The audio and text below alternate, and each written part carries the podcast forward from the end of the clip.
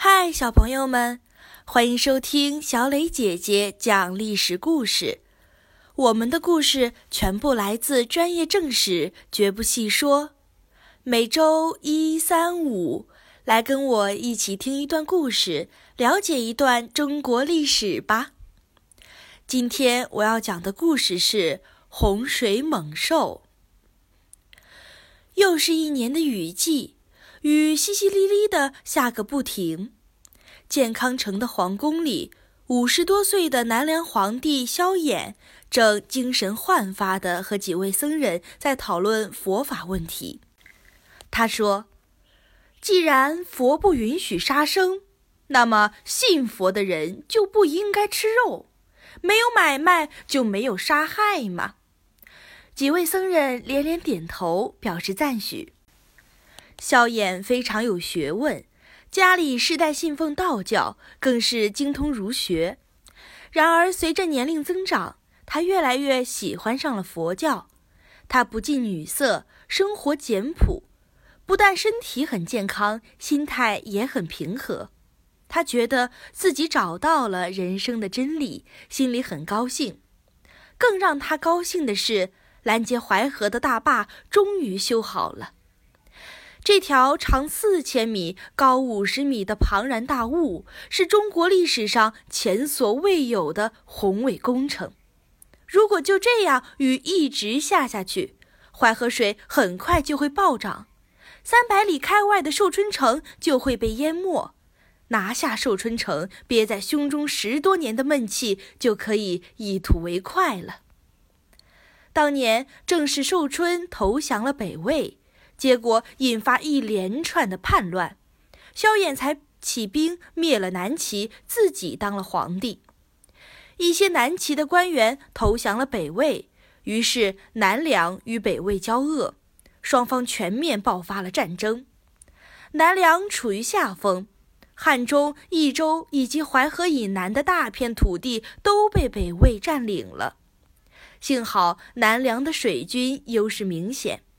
凭借着淮南的大片湖泊，这才挡住了北魏。等国内稍稍安定后，萧衍立刻发动大军进行北伐。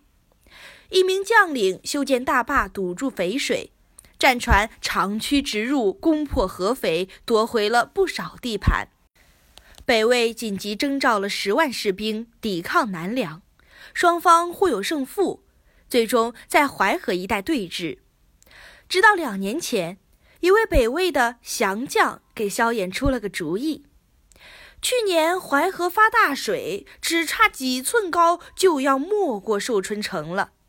如果在淮河上修一道大坝，拿下寿春就易如反掌了。萧衍大喜，立刻派人去视察地形，确定了大坝的位置，然后组织了二十万民工日夜劳作。大坝从两岸开始修，最后要在水流最急的淮河中间合龙。第一次合龙后，马上就被大水冲开了。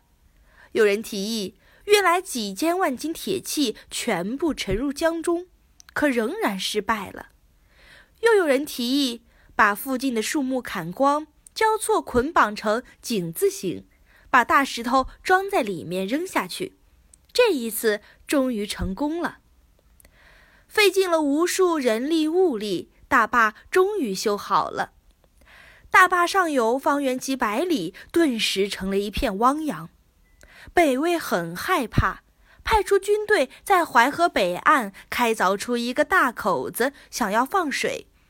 可是不管怎么放，水也不见减少，只好垂头丧气地放弃了。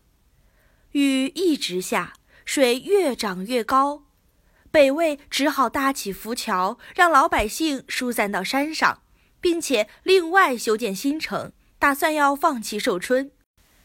不久，大水果然就漫过了城墙，把整个寿春都淹没了。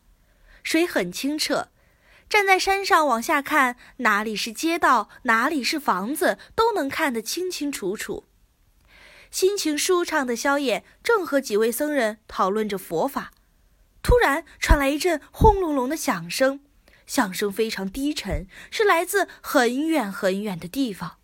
可以想象，要是在近处，一定如同地裂山崩一般。远方到底发生什么？萧炎猛地站起来，充满了恐惧和不安。终于有人慌张地跑来报告：“陛下，不好了！淮河的大坝塌了，洪水滔天，下游的城镇全部被冲毁了，惨不忍睹啊！少说也有十万人被直接冲进了大海。”萧衍惊呆了，愣在那里半天也说不出话来。他咬着牙，闭上眼，眼角流下了两行眼泪。经过这场难以想象的大灾难，萧衍更加信奉佛法了。他下令，以后寺庙祭祀时，不可以宰杀牲畜，也不可以用肉干代替，只能用大饼、蔬菜、水果等等。也正是在他的提倡下，从此佛教徒不准吃肉，全都改为吃素了。小朋友们，今天的故事就讲到这里。你来说说，萧衍认为没有买卖就没有伤害，吃肉就相当于是杀生。你同意他的看法吗？为什么呢？欢迎留言说出你的看法。感谢你的收听，我们下个故事再会。